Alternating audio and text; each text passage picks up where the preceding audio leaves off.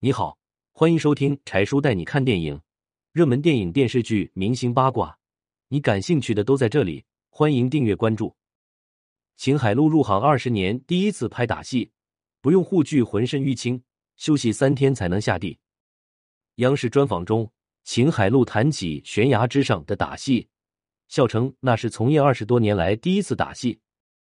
电影上映后，不少人都问他那段打戏是真摔还是假摔。秦海璐表示是真摔，所有的一切就像观众看到的那样真实。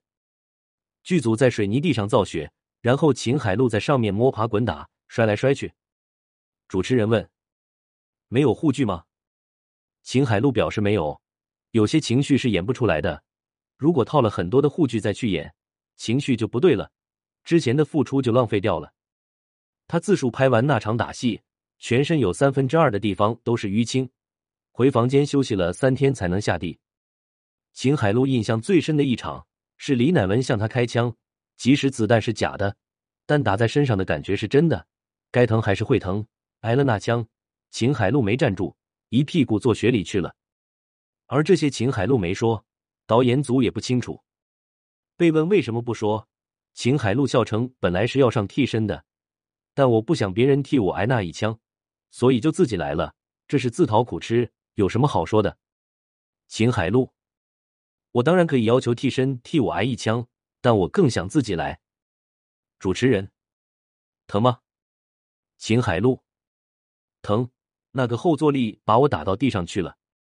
这些年来，娱乐圈的风评很差，有人台词都说不清楚，拍戏用八个替身，依然能拿到两百零八万的日薪；有人拍几十集的电视剧就能赚一个亿。